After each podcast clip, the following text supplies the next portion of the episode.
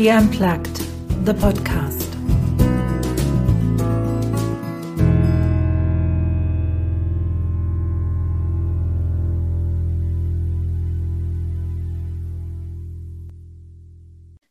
I'm going to start officially. Okay.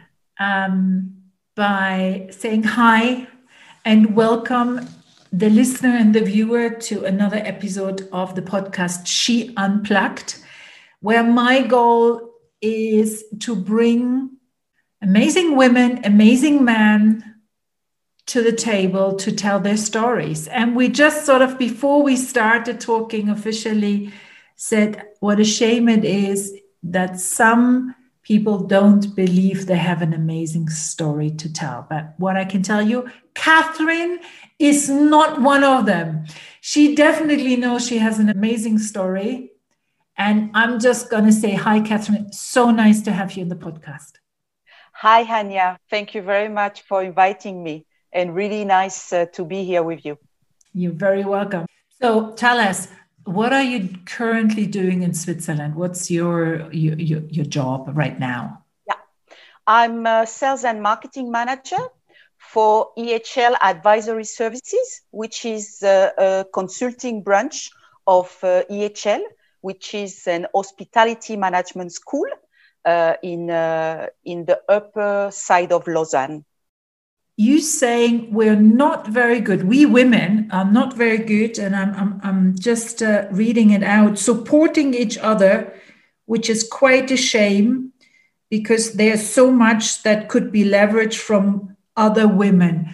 Why do you think that we are not supporting each other enough what are sort of your your experiences and how can we change that yeah it's a really good uh, good question. I I do believe that women have this tendency to um, look to each other as competitors, or maybe uh, struggle. They struggle so much in uh, finding their position within the company uh, against men or how to uh, uh, get this leadership position uh, that they forget that they can actually leverage the experience and the stories of other women to actually take their place. And you don't need in the company to be someone else uh, to to succeed i, I said it uh, because i've seen it in uh, many companies. And I believe probably at some point I was like that too, like um, someone that uh, intended to be a man to get a position within the company. And I realized that it was not me. And maybe I'm more emotional than men or than uh, other peers. Maybe I'm more sensitive in some aspects uh, and it's okay because that's who i am. And as soon as women accept themselves for who they are and uh, really enter the company with authenticity then they can you know uh, really do amazing things and they can be really successful you don't need to compare yourself with anybody else you don't need to be oh. something uh, uh, different, something you are not. I'm not a man leader. Thanks God, I'm a woman leader. You said you you probably were one of those more masculine driven uh, women before. What happened, or what was the trigger for you to first realize that that's how you worked and how did you then change it? Because it's not that simple just to say, oh, I'm embrace my femininity now. I mean, I've been on that journey for years and it's really a difficult yeah. one. Those two things, how what, what was the trigger for you to realize and how did you actually step into that femininity comfortably? Uh, first of all, I think the fact that most of my background at, at uh, the beginning, I was working in a really, really masculine world.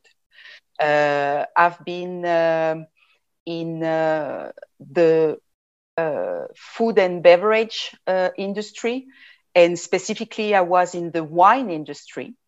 And being a woman in a men's world is uh, really, um, uh, yeah, is really a struggle uh, to uh, to make you hear or to uh, to have the others listening to you. And when uh, you are also managing pure men, sometimes older men, men with a lot of uh, characters uh, in a Latin country, uh, you kind of need to find your position. And at that time, I was younger, I was uh, less confident. And for me, I mean, uh, it was doing it like they do. Or my all example around me were over men.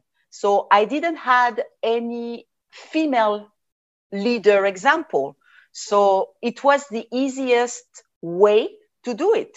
Okay, so in order to make myself respected or in order to make my point, I need to be more like them. But you don't realize that you are doing that. You just, you know, go um, every morning to uh, to your work, and uh, in a way, you are somebody else. And this you realize when you lose a little bit yourself and you don't know anymore who you are. And uh, you, you feel uncomfortable in your skin, but you don't know what it is. And it took me a lot of time before uh, realizing that it was not the only way. And I trust when I became a mom, my femininity uh, came back. And that's when I realized that I was not only my job, I was not only uh, a spouse, I was not only a, a working uh, female leader, I was all something all more complex than that and uh, I think that's when I realized that uh, I uh, I needed to embrace my femininity. It was a long journey, actually. I started to look at uh, female group, female networking. I started to uh, uh, look within my network over leaders, female leaders, and exchanging a lot. And at first, you know, it didn't feel also comfortable because it was something that I didn't know. So it was like, mm-hmm. okay, uh, what is that? I mean, uh, at first, you know, you were not even able to acknowledge your failure or acknowledging that uh, you have this sensitivity or, or, or that uh, you openly, you know, say, I, uh, I may break sometime. Mm-hmm. Uh, so I think it's a long journey. But now, would you, yeah. Sorry, would you say that becoming a mom, because you said that, and I'm, I'm sort of wondering if that was maybe also for me a breaking point. Would you say that becoming a mom broke you open in in in a sense of having that other demeanor, having those those um, leadership behaviors that you just copied, you modeled it from your male counterparts. Becoming a mom, was that something where all that kind of fell away and you felt that vulnerability and so that femininity just had no other choice but come out? Thank you very much for that, Anya. It's vulnerability. I couldn't find the, the word, but that's exactly that. Uh, that's where you, you, break a little bit. Definitely, definitely. You become more uh, vulnerable.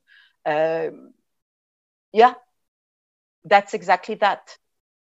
I think uh, becoming a mom, uh, put everything in perspective, put a lot of things in perspective. And also the fact that uh, um, when I became a mom, I waited more than 10 years before becoming a mom.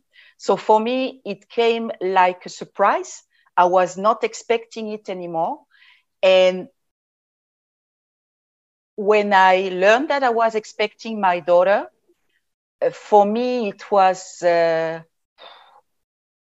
a tsunami, a tsunami uh, of emotions, of uh, uh, many things. And I'm uh, really happy because this made me realize that I could be a whole and I could be authentic with myself. For me, it was really a breaking point becoming a mom? When you look at how you were before, can you give us a couple of specific examples where you say, you know, before that, I would do that, I would behave in that way, I would react in the team like that, or I would take decisions like that. But yeah. now I'm doing it like that. Do you have a couple of examples? Yeah, I think so. I mean, uh, I'm not ashamed to say that at some point I was so career driven. And uh, for me, you know, like, how come? I mean, is she coming late to the office uh, because she has to drop the children?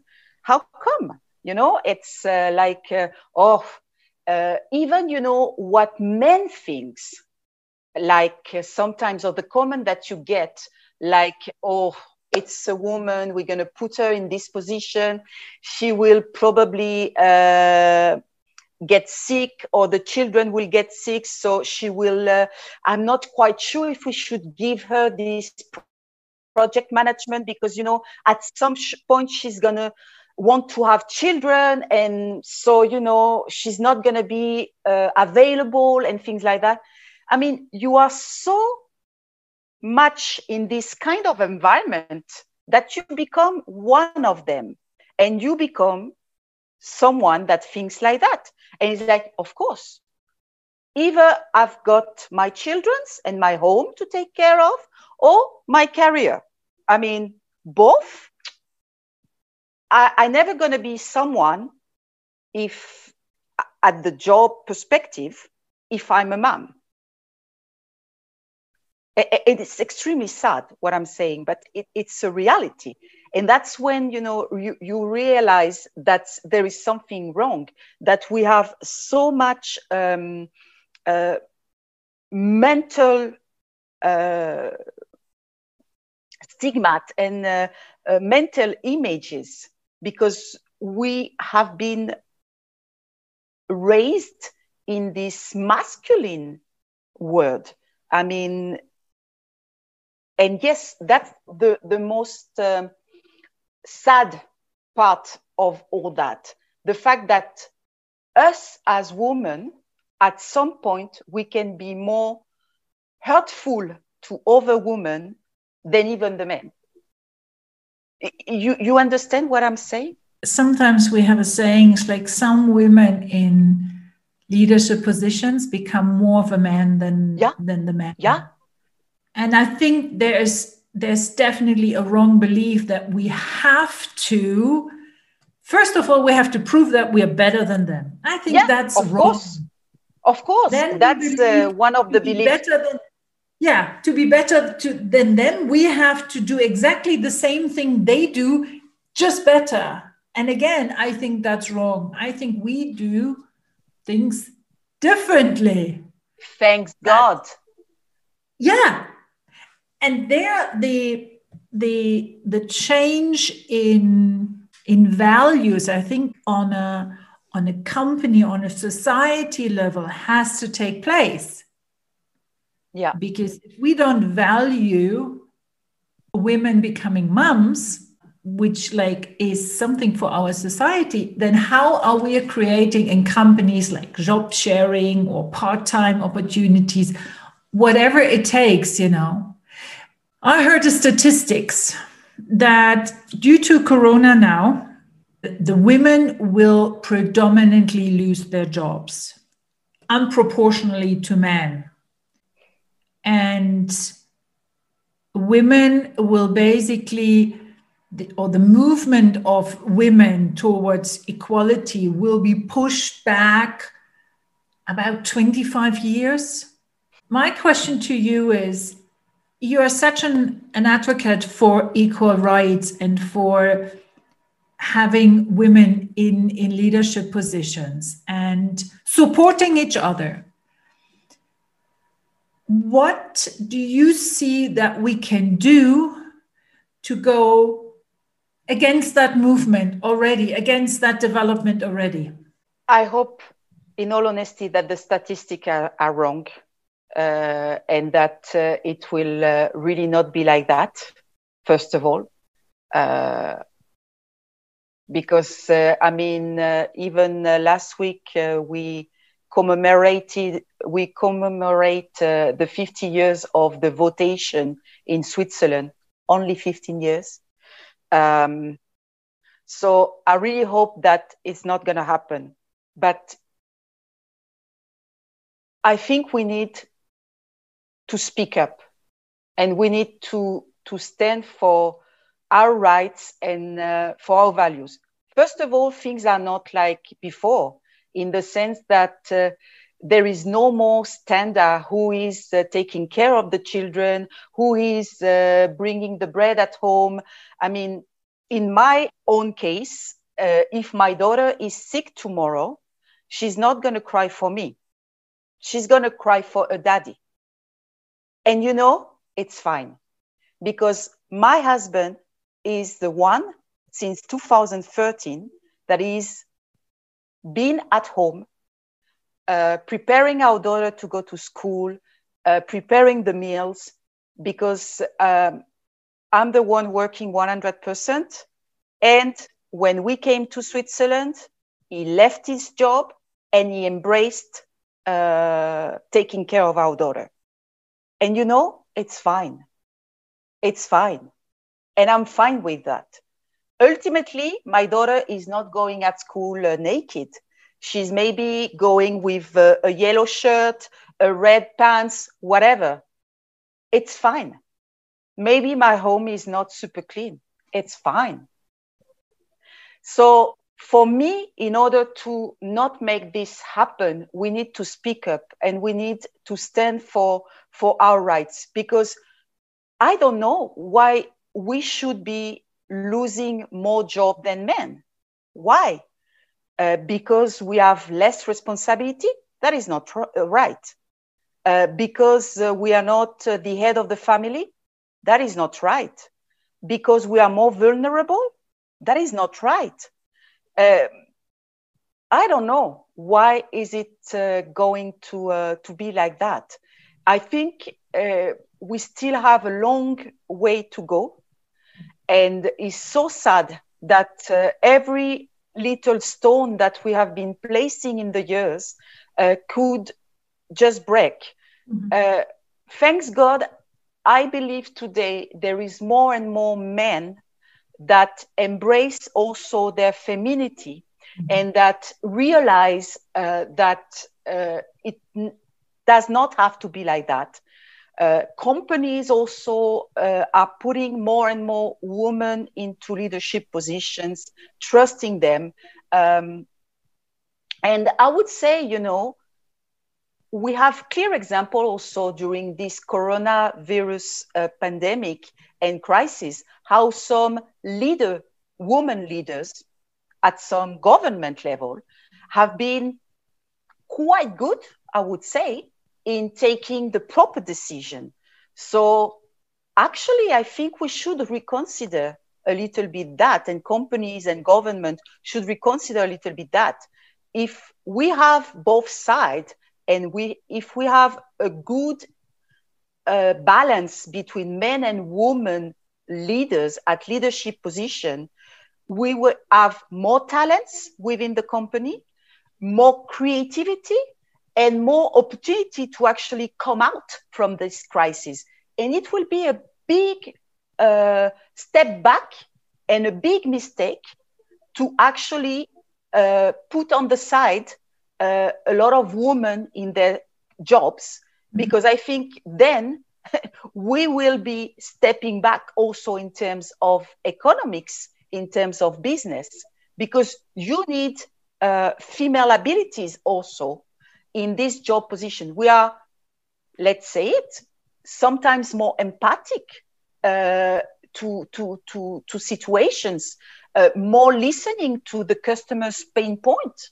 Um, we are more comprehensive sometimes with our uh, colleagues and subordinates and companies they need that.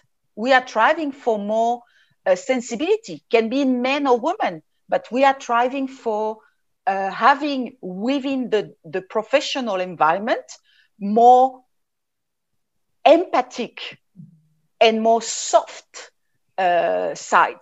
And it can be again men or women because there is some men that are amazing at that also. And and it's important to to to acknowledge that also. Absolutely. And i i don't think it's an either or. I think no. the future is only possible when we finally become an end. Yeah. And the the man i mean it's perfectly okay that everyone has their strengths yeah. and their weaknesses and it's not to say that those skills that you named can't be brought to a table by a man. But Correct. at the same time, there are women who bring certain things, and it's the it's the collaboration, it's the matching what we need. And you talked about some female leaders. I mean, when we look at New Zealand, when we look at, at Germany, there are certain um, a certain skill set there in those leaders where they look at the overall good that yeah. needs to come out and not so much the short term gain personally or the party or whatever. So there's a different mindset from what I've seen in those women that really drive the country in the right direction. How are you personally, as a manager, supporting your team in this time of crisis? Yeah. Oh, more than a team, it's uh, it's really colleagues, and it's really uh, a, a, a, group uh, that uh, um, is part of my environment. For me, it can be either just calling sometimes not only to ask about an activity, but to ask about the person just calling, how are you today? I mean, this is key because before we are colleagues, before we have these professional activities, we are human. And these are really uh, tough times for everybody. And I have some younger colleagues that are living on their own in a small apartment that have been during the confinement without anyone to see or to take care of. Um, it's really tough on everybody.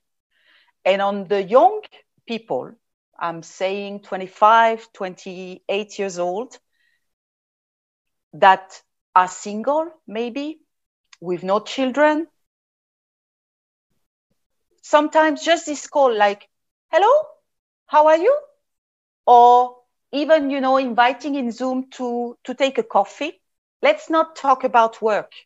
Let's just you know talk about something else. This is the way i think leaders can support uh, their people in making time for the little things.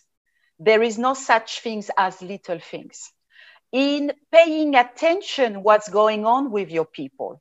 Maybe you know they are right now trying to uh, buy a house or trying to uh, uh, support their children with their driving license. I mean, getting interested in what happening beside job in the life of the others is extremely important. Acknowledging them. And sometimes, you know, it's just like, by the way, the presentation you did was amazing. And really, thank you I mean, also, you know, not being um, afraid of saying thank you, not being afraid of, uh, of being grateful, uh, not being afraid of asking help also. Like, you know, in that part, I'm, I'm a little bit behind. What do you think? Ask also for their opinion. Because sometimes we tend also to organize some group work and it's like, okay, this is C level, this is managerial level, but uh, maybe the person that is assisting on the field can have really great ideas. Have you asked them? I mean, we are in an unpredictable times. So ask everybody. Don't underestimate some of uh, the people because they have a different position than yourself. This is really important. There is no small man. Mm-hmm. It's like in an hotel.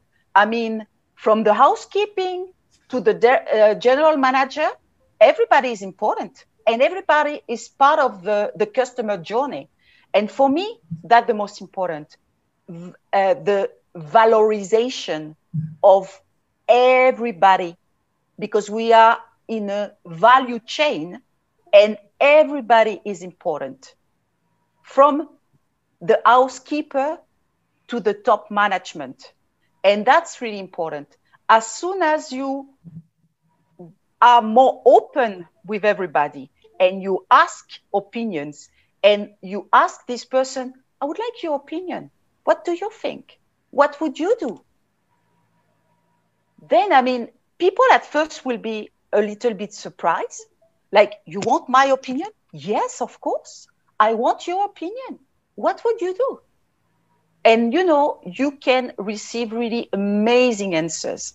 And also, I think people appreciate that you you valorize them.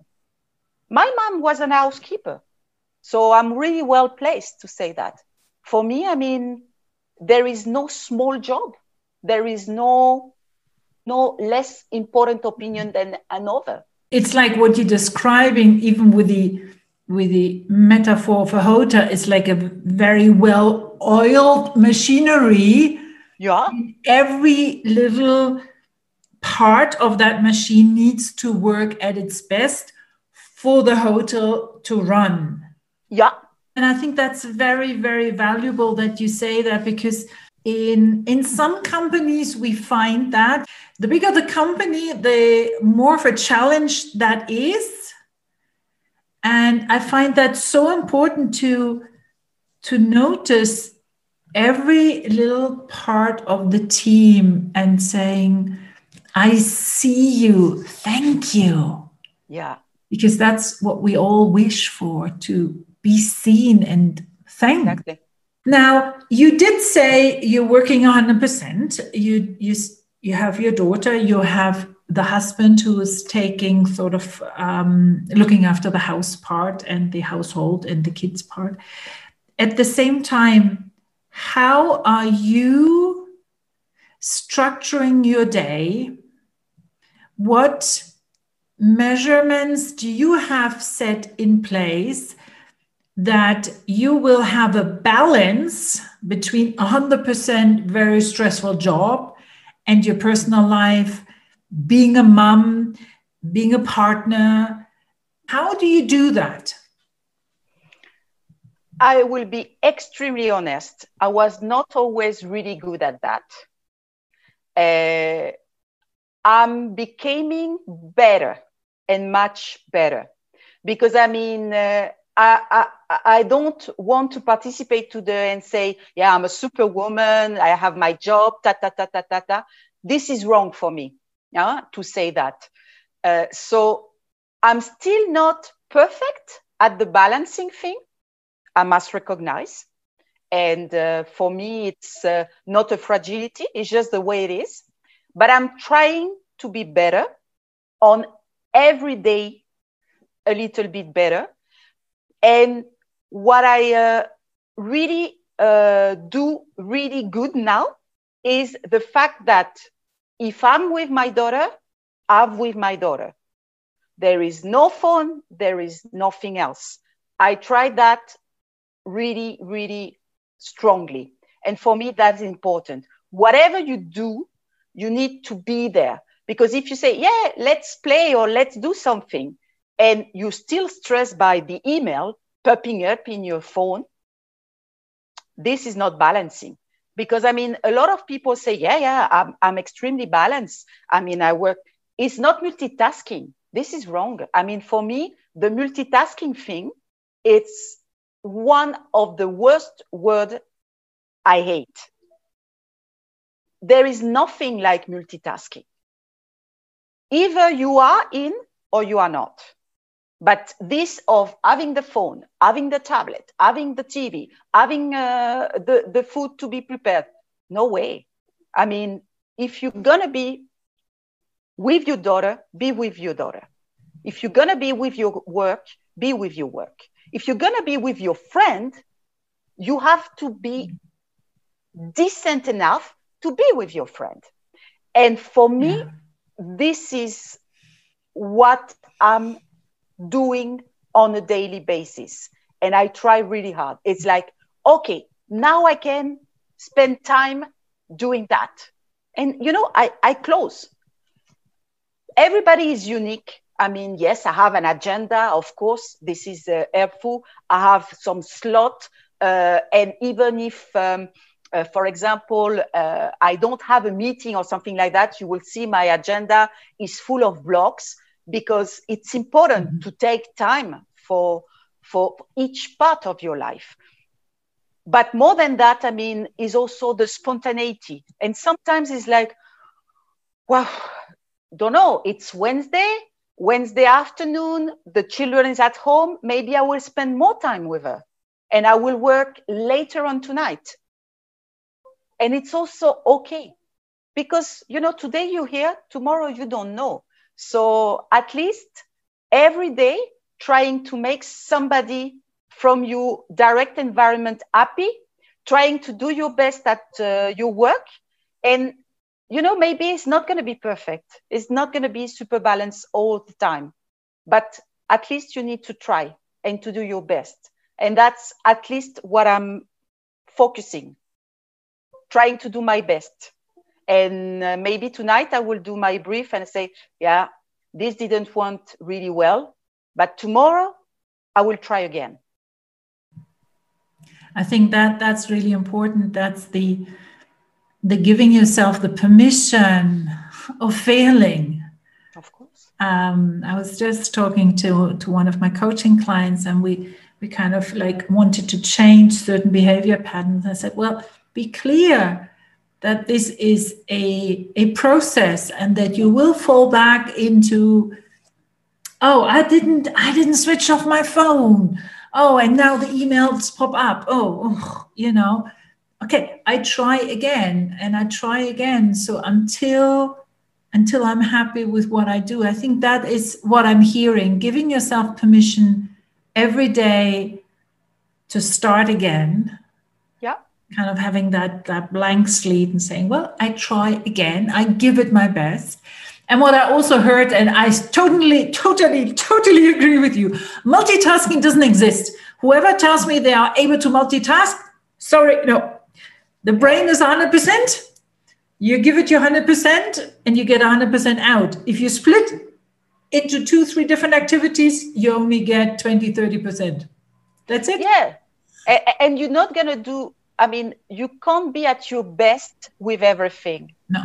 If you don't dedicate uh, yourself to, it's like, I mean, if you have free project management at the same times, sorry, I, I, I don't think that if you have three big project at the same time, you're gonna equally do good at the free project. I mean, uh, you will do your best, definitely. You will organize yourself, there is certain ability of skilling, organizing, uh, making time for different things. You will delegate some other things, but you can't expect to be 100 all the time. Mm-hmm. Because then, if you do that, you are forgetting about yourself. Mm-hmm. And then is the body that at some point does not follow.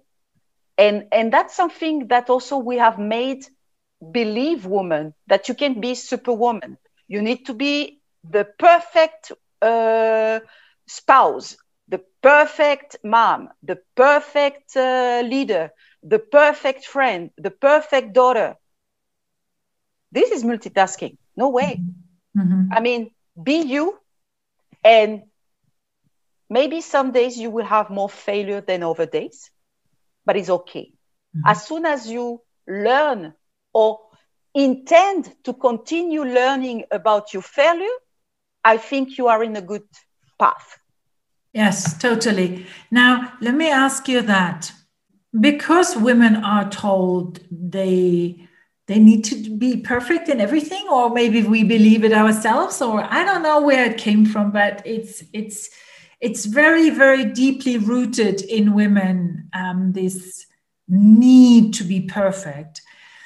For young women who would like to have it all, mm. would like to have a career um, and be a mother. And I, I was a young woman like that. And I was still at the time thinking, and I realized that much, much later, that I created that belief you can't have it all. You have to make a decision. And I stepped away from the career to become the mom. And it took me then years to kind of like work on that belief. How are you supporting and advising the younger generation of women who say, look, I really want to be in a leadership position. I think I can do great but I also would like to be a mom. Maybe not today and tomorrow, but I would like to do that. How are you supporting those women? I think uh, it is, first of all, accepting not to put too much pressure on yourself. I mean, of course, you can be a leader. I mean, there's no way that you cannot. You can be a leader and you can uh, have a leadership position and you can also be a mom because these two things are not incompatible. It's just allowing yourself not to put too much pressure. Because I think when we say, I, I want a leadership position, you don't have to lose yourself in this leadership position or lose who you are in this leadership position. You don't need to be a man uh, to be in this leadership position. So for me, is more like step by step, and also understanding really what is behind you willing to be in this leadership position. Is it about the position itself? Is it to say that? Is it a sign of success for you? I mean, because it's not only saying it, is understanding what it means. For me, that's the main point. Why do you want to be in a leader position? Because it's going to give you visibility, because uh, that you want to, to, to matter. Uh, you want uh, to be considered. Uh, I think it is understanding what is behind your expectation. That is my advice. Ask yourself what you really want. Because someone that is taking care of his daughter and maybe not having a professional career is still a leader I mean, there is no most challenging company and enterprise than raising children. So it's also a leadership position. I, I second that. How old is your daughter? It's uh, she's eight years old. Enjoy. Mine yeah. are um, nearly 14 and 15. I have some years still. so that's but that is really important to um, find the reason why you want to step into that exactly yeah um, and go from there because if it's yeah it's it, it's a very different motivation it's a very different why if i want to have it as having the position or if I say, once I have the position, these are all the things I can change. These are all the things I can decide to. These are the things I can influence. That's a yeah. very different rooted motivation. That's a different drive. Yeah. Is it about money? Is it about uh, ambition, uh, uh, personal achievement? Is it about the position? Is it about the influence? Because there is also some position in companies where you are not specifically named as a leader but you are leading and you are uh, impacting a lot of departments. So what it is about really i would really help those young uh, women to define better what they really want. Because sometimes we want something because we've seen it in others or because it's like uh, you know, having this beautiful car that uh, all the successful people have. I mean, why you want it? Why you really want it? What is really your motivation? Because sometimes you realize that the motivation is not really the position. The motivation is not really um, uh, the job, is not really um, is is because of belief and is because of um, of things you have been growing with. Like to be successful you need to be a manager you need to be a director you need to uh, no times are not anymore like that. I mean uh, it's just one role between all the others your most important role is being yourself and and uh, listening to what you self need. You inner you. What do you need as a woman? And i can say i mean i need a job yeah uh, to uh, uh, to provide to my family. I need to have fun in my job because I mean, uh, there is nothing worse than waking up in the morning and like, oh, I need to go again. Yeah, I need to make a difference with within a team, uh, to be able to support, to be able to uh, um, to influence, to be able to participate. Uh, I need uh, to um, to be as a good mom as I can for my daughter, uh, to give her all the tools that she needs uh, to be successful tomorrow, her own successful, whatever it means for her. Because the success is not the same definition for everybody. So, and I think that's yeah. that's something, Catherine, where very often we don't take the time to actually ask ourselves what does success exactly. mean to me? Exactly. What does it take or what do i have to have in my life so i can say i'm successful? And i'm happy. Because we talked about success now let's just talk a little bit about happiness in morocco. Oh yeah. I read that and i thought Wow. Tell us, what did you do there and why? I participated in 2017 in uh, the Rally Aïcha des Gazelles. Uh, this is a French competition uh, that is happening in Morocco, in the desert of Morocco. It's uh, a four by four uh, competition in, uh, in that sense. It's off drive and it's 100% feminine and uh, uh, amazing. I mean, uh, I felt so alive. I felt so alive. One of my best experience so far that I've done. So you are those nine days without phone, Listen to that. Fantastic. Uh, here it's already a winner. No phone, no computer, uh, no TV, no nothing. Uh, you, uh, you uh, gazelle, I mean, because it's by two women. The desert, and you're driving all day long. You need to find your way, the shortest way. it is not about speed, it is about strategy, how to find your way.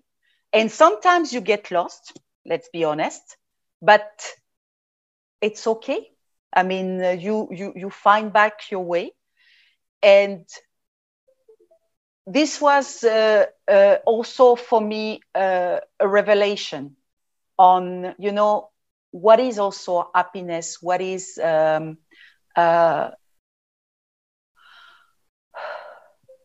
just breathing, you know, just um, being right there in that moment and being for yourself. It was a time for me, to be honest. Uh, I was away from um, uh, my daughter, my husband. It was resourceful a lot. And I uh, realized that I'm able to do more, to do more than just, you know, uh, what you're supposed to do on a daily basis. And I think for me, the, the, the most important thing of this rally and this uh, competition was not about winning, was not about uh, uh, being against the others. It was about embracing being a female uh, with uh, this uh, driving in the middle of the desert with a, a lot of roadblocks, trying to find ways uh, to go out. And here I find out how some women are really good at helping each other. And that's, mm-hmm. we are so good sometimes at that. And that's when you, you really feel like, uh, like a whole. And for me, it was uh, amazing. I also wanted to do more. So one year after, I went back to uh, Morocco at uh, a trek. This was with no car, no nothing. And uh, we were four women, four different generations. Uh, one that was 20 something, the other one 30 something, 40 something, and 50 something.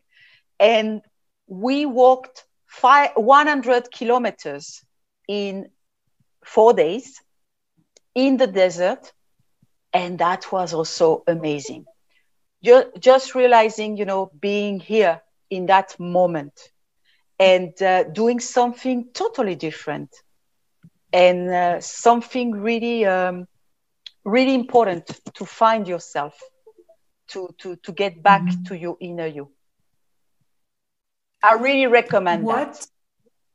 what did surprise you the most about yourself out of those two experiences? I'm so different uh, when I'm. Uh,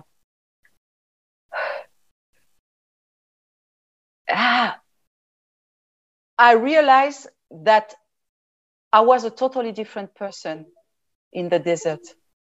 I was uh, uh, I was more kind to myself, more kind to others. Uh, more more chill out kind of. I was more fun more less stressed out uh, uh, more uh, closer to my needs i think. Yeah. I mean when everything else stop when there is no noise you get back to what is essential, to what is unique. And I realized that I don't need to apologize uh, for being me. I don't need to be afraid of being who I am. And uh, I really fully express all my talents there. And that's when I realized that I can do so much more and that we can share so much more with uh, others. And uh, there is actually uh, this idea in my mind uh, to do something more for, for, for women. That's why I was so happy that you invited me to this podcast because I don't know, you know, maybe it's just sharing a story. I don't know if it's worth, not worth, but at least, you know, like mm-hmm. saying it's okay. It's okay that sometimes you fail in your life, that sometimes, you know, you are on the border of falling.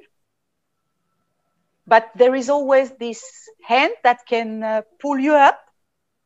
And I hope, you know, I can be the end for somebody out there.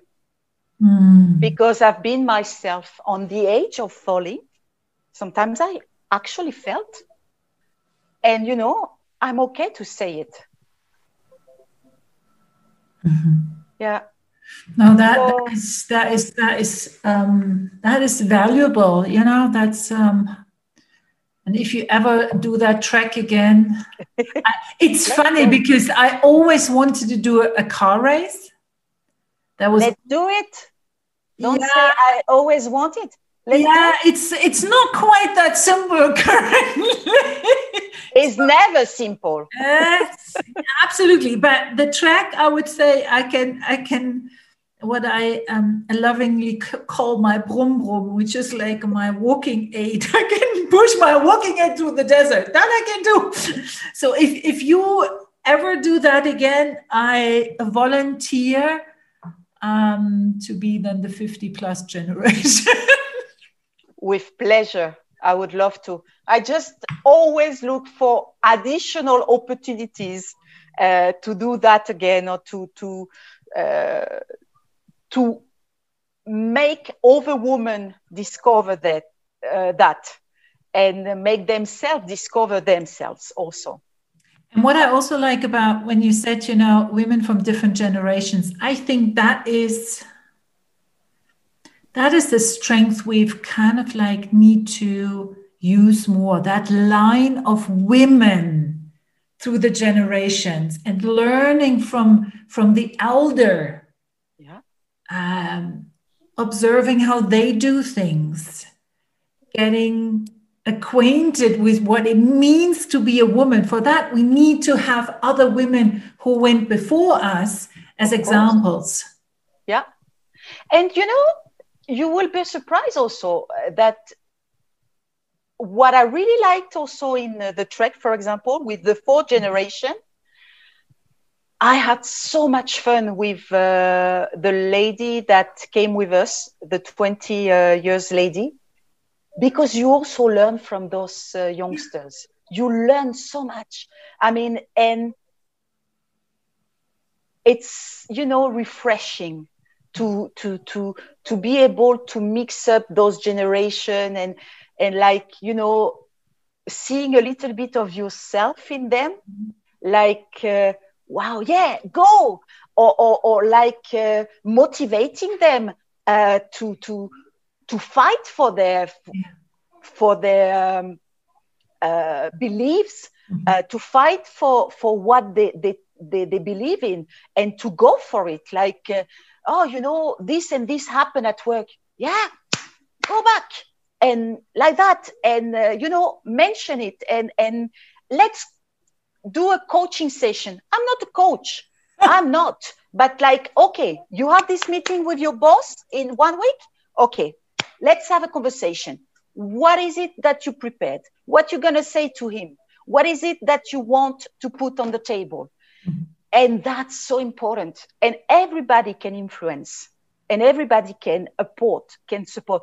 At least you're saying, let's talk about it. If I can support, let's do it. That that is amazing. That's so true. I wish I had met you when I was 20. now, right at the end, Catherine, there's always one question. Um, was there a question that you wish I had asked and I didn't? And or is there something where you say that I would like to underline? I find that the most important thing?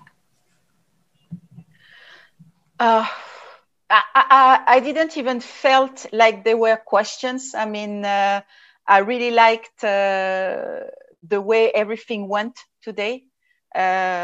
I hope uh, the question that you ask and uh, the podcast and uh, my uh, French uh, speaking way uh, with Latin movement will be valued at some point by by someone.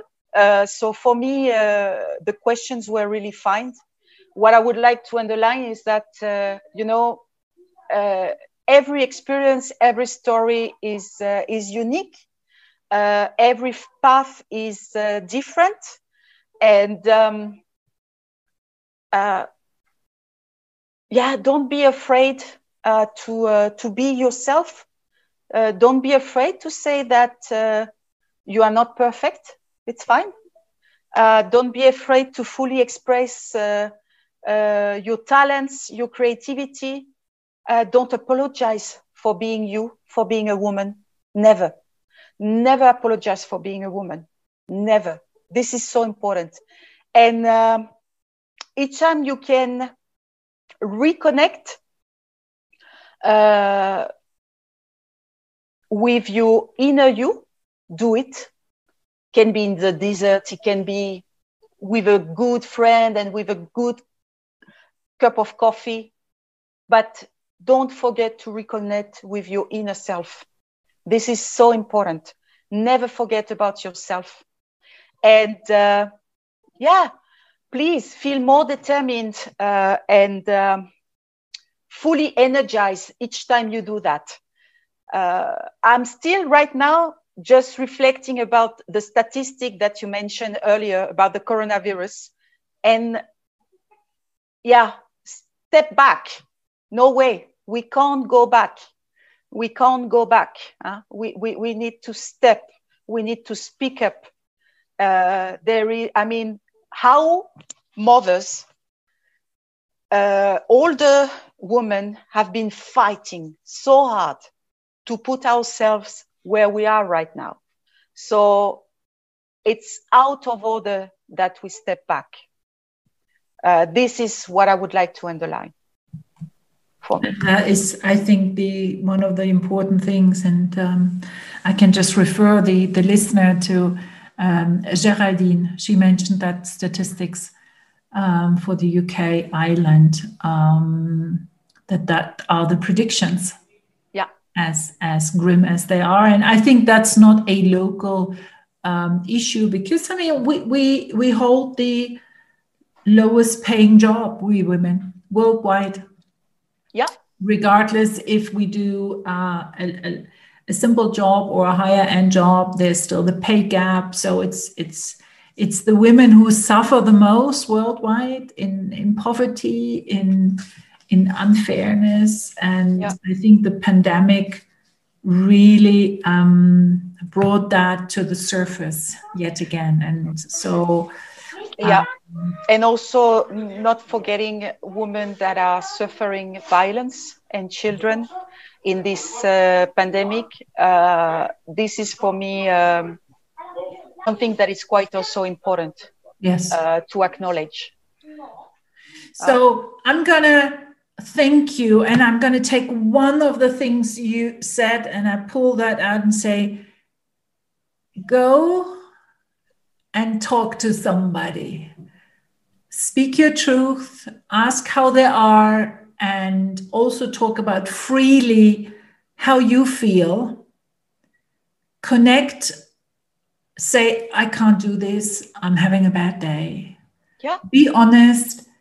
And that way, we i think that is so that was so important when you said that i think that way we we get more and more to the point of being ourselves uh, and that being good enough yeah exactly yeah, so, definitely. Thank you, Catherine. No, thank you very much for this opportunity. Amazing. You're very welcome. I'm wishing you the best of all. And like I said, I I I come in the desert. I do that. let's think about it. Now uh, it's in my mind, so I will catch up again. Huh? Thank so. you, Kathy. Bye. Bye. Thank you very much. You heard a production by Anja Förster. Copyright Anja Förster. Music by Audionautix.com.